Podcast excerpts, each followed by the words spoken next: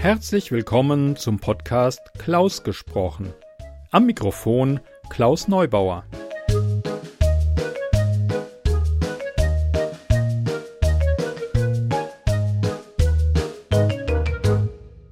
Hallo, schön, dass ihr meinen Podcast eingeschaltet habt.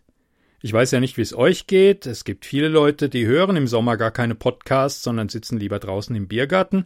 Das kann ich gut verstehen, das mache ich auch sehr gerne. Gleichzeitig ist Sommer natürlich die Gartenbewässerungszeit und wenn ich draußen bin, umsummt von Stechmücken, die hier bei uns Schnaken heißen oder Schnoge, dann höre ich gern zur Ablenkung ein gutes Hörbuch oder einen schönen Podcast. Also hier eine neue Podcast-Folge. Ähm, es ist ja schon immer meine Überzeugung, dass die gute Technik nichts nutzt, wenn man nichts Gescheites aufzunehmen hat. Deshalb habe ich schon vor längerer Zeit äh, mich nach Sprechunterricht umgesehen und bin schließlich in Mannheim fündig geworden. Dort habe ich dann versucht, äh, etwa ein Jahr lang meinen Dialekt loszuwerden, so gut es geht. Man glaubt ja nicht, wie man bei uns so ein Strett, wo man kein Hochdeutsch versucht zu babbeln. Und ähm, ja, ich hoffe, es ist mir mehr oder weniger gelungen. Wenn ihr auch in der Gegend wohnt und nach Sprechunterricht sucht, äh, kann ich euch nur empfehlen, googelt nach Sprechzimmer Mannheim äh, Petermann. Frau Petermann kann ich wirklich empfehlen. Selbstverständlich packe ich auch einen Link in die Show Notes. Was hat es jetzt mit der Geschichte heute zu tun? Nun, es gibt da eine Anekdote von Kleist, die endlos lange Sätze hat. Und es ist eine sehr gute Übung, äh, herauszubekommen, wie man diese Sätze aufteilt. Diese Punkte und Kommas und Strichpunkte, die man da so hat, die taugen leider nicht viel zum Vorlesen. Äh, wie es Fabian schon mal gesagt hat, das ist eigentlich nur was, was beim Lesen hilft, aber nicht beim Vortrag. Okay, es ist also eine gute Übung und ich habe auch irgendwo, ich weiß nicht mehr wo, äh, mitbekommen, wo sich jemand beim Funk als Sprecher beworben hat dass er genau diese Geschichte vorgelegt bekommen hat, hat eine kurze Vorbereitungszeit bekommen und musste das dann lesen, sozusagen vom Blatt. Anyway, hier jetzt die Kurzgeschichte von Kleist.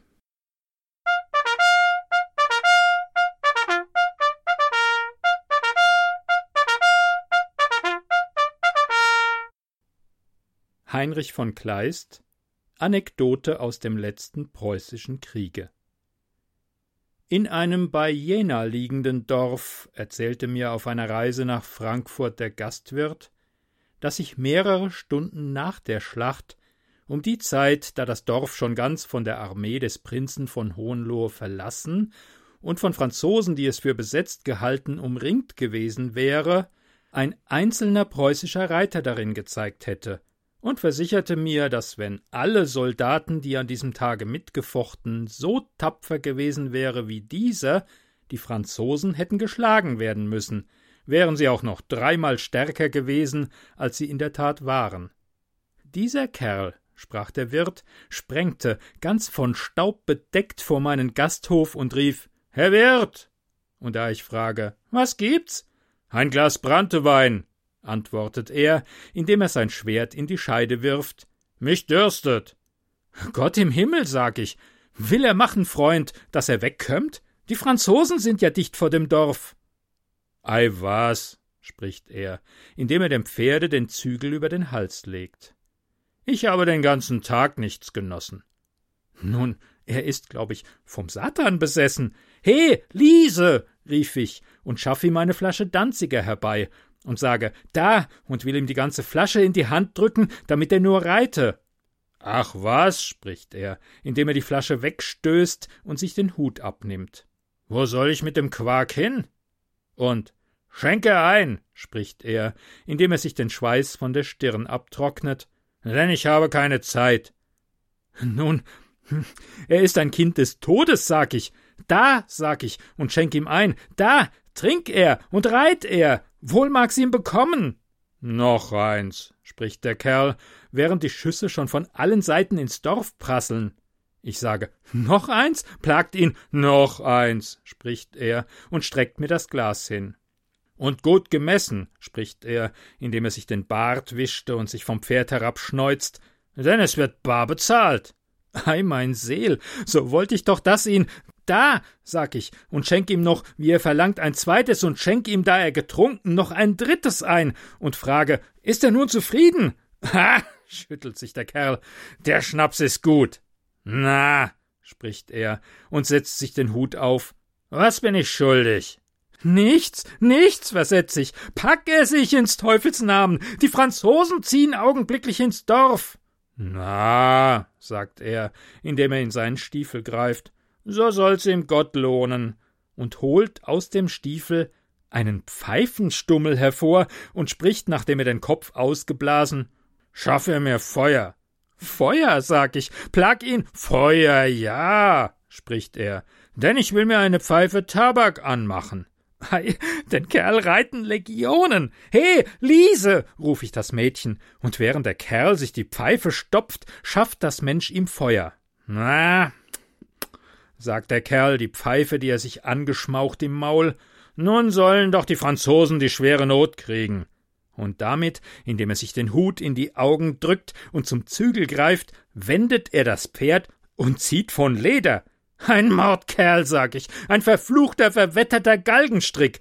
Will er sich ins Henkers Namen scheren, wo er hingehört? Drei Chasseurs, sieht er nicht, halten ja schon vor dem Tor. Ei, was, spricht er, indem er ausspuckt und fasst die drei Kerls blitzend ins Auge. Wenn ihre zehn wären, ich fürcht mich nicht. Und in dem Augenblick reiten auch die drei Franzosen schon ins Dorf. Wassermanecke! Ruft der Kerl und gibt seinem Pferde die Sporen und sprengt auf sie ein, sprengt, so wahr Gott lebt, auf sie ein und greift sie, ha, als ob er das ganze hohenlohische Chor hinter sich hätte an, dergestalt, dass, da die Chasseurs ungewiss, ob nicht noch mehr Deutsche im Dorf sein mögen, einen Augenblick wieder ihre Gewohnheit stutzen, er, mein Seel, ehe man noch eine Hand umkehrt, alle drei vom Sattel haut, die Pferde, die auf dem Platz herumlaufen, aufgreift, damit bei mir vorbeisprengt und Bassaterem ruft und Sieht er wohl, Herr Wirt und Adis und Auf Wiedersehen und Ho ho ho ho ho. So einen Kerl, sprach der Wirt, habe ich Zeit meines Lebens nicht gesehen.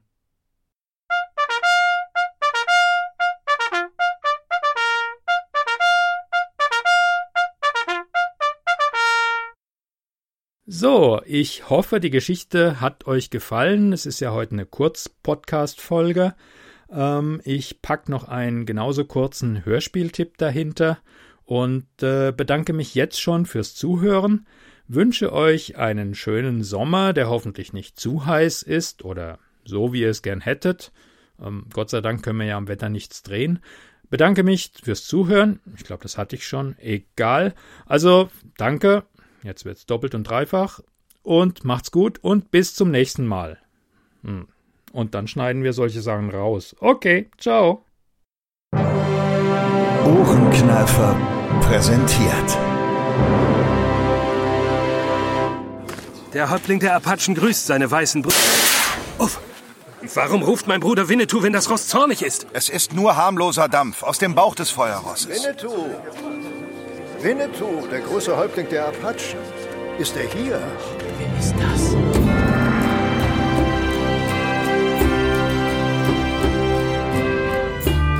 Es war ein Mann von wahrhaftig riesigen Körperformen, wie sich trotz der Dunkelheit unschwer erkennen ließ.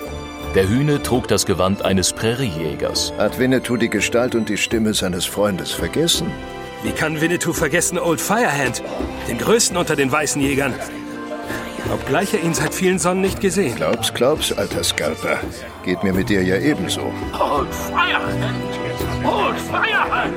Auch mir war der Name dieses berühmten Westmanns bekannt, an dessen Person sich Erzählungen von fast unglaublichen Kühnheiten knüpften. So dass ihn der Aberglaube der Präriejäger mit einem durch immer neue Berichte wachsenden Nimbus umgab. Warum habt ihr mir eure Namen nicht früher genannt, Sir? Ich hätte euch einen besseren Platz in meinem Zug angewiesen als jedem anderen. Danke, Sir, war gut genug. Aber lasst uns die kostbare Zeit nicht verschwatzen, sondern beraten, was wir gegen die Innsmen vorzunehmen haben. Ihr, Sir. Es ist mir eine Ehre, Mr. Firehand. Ihr habt ihm eine Hand. So seid ihr also Winnetous Freund. Ja. Ich mag so leicht nicht von jemandem was wissen. Aber wem der seine Achtung schenkt, der kann auch auf mich rechnen. Danke, Sir. Nun, nun lasst euch meine Meinung sagen, ihr Leute. Wir bilden zwei Abteilungen, welche zu beiden Seiten der Bahn sich an die Indianer schleichen. Gut, während die eine dieser Abteilungen die Innsmen vorsichtig in einem Halbkreis umfängt und über die Schienen treibt, nimmt die andere den Feind auf, so dass er in die Mitte kommt und vollständig aufgerieben wird. Aber nehmt euch in Acht, dass wir nicht vor der Zeit bemerkt werden. Der Zug bleibt natürlich hier halten. Und wem es nicht behagt, mitzukommen, der bleibt bei ihm zurück. Well, Sir, ich stimme bei. Was mich betrifft, ich würde es auf dem alten Feuerkasten nicht aushalten können, sobald ich eure Büchse knallen hörte. Und gehe also mit. Hallo, ich bin Dirk Hardegen und ich bin der Produzent von Old Firehand nach einer Erzählung von Karl May. 1875 verfasste der damals noch junge Schriftsteller seine allerersten Abenteuer, die er am Schauplatz Wilder Westen ansiedelte. Diese frühe Erzählung Old Firehand bietet aber schon alle klassischen Mai-Zutaten, als da wären der edle Apachenhäuptling Winnetou, der kauzige Trapper Sam Hawkins, bis hin zu einem Ich-Erzähler, der deutliche Wesenszüge des Old Shatterhands trägt. Old Firehand von Karl May wurde 2015 produziert, hat 127 Minuten Spielzeit und ein zwölfminütiges Featurette, exklusiv auf der Doppel-CD.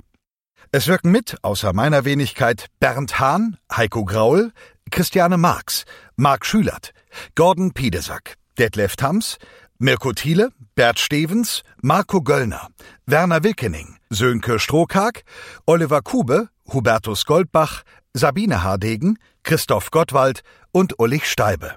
Hörspielbearbeitung, Musik, Regie und Produktion Dirk Hardegen. Das war der Hörspieltipp, erhältlich bei www.ohrenkneifer.info. www.ohrenkneifer.info. Ciao!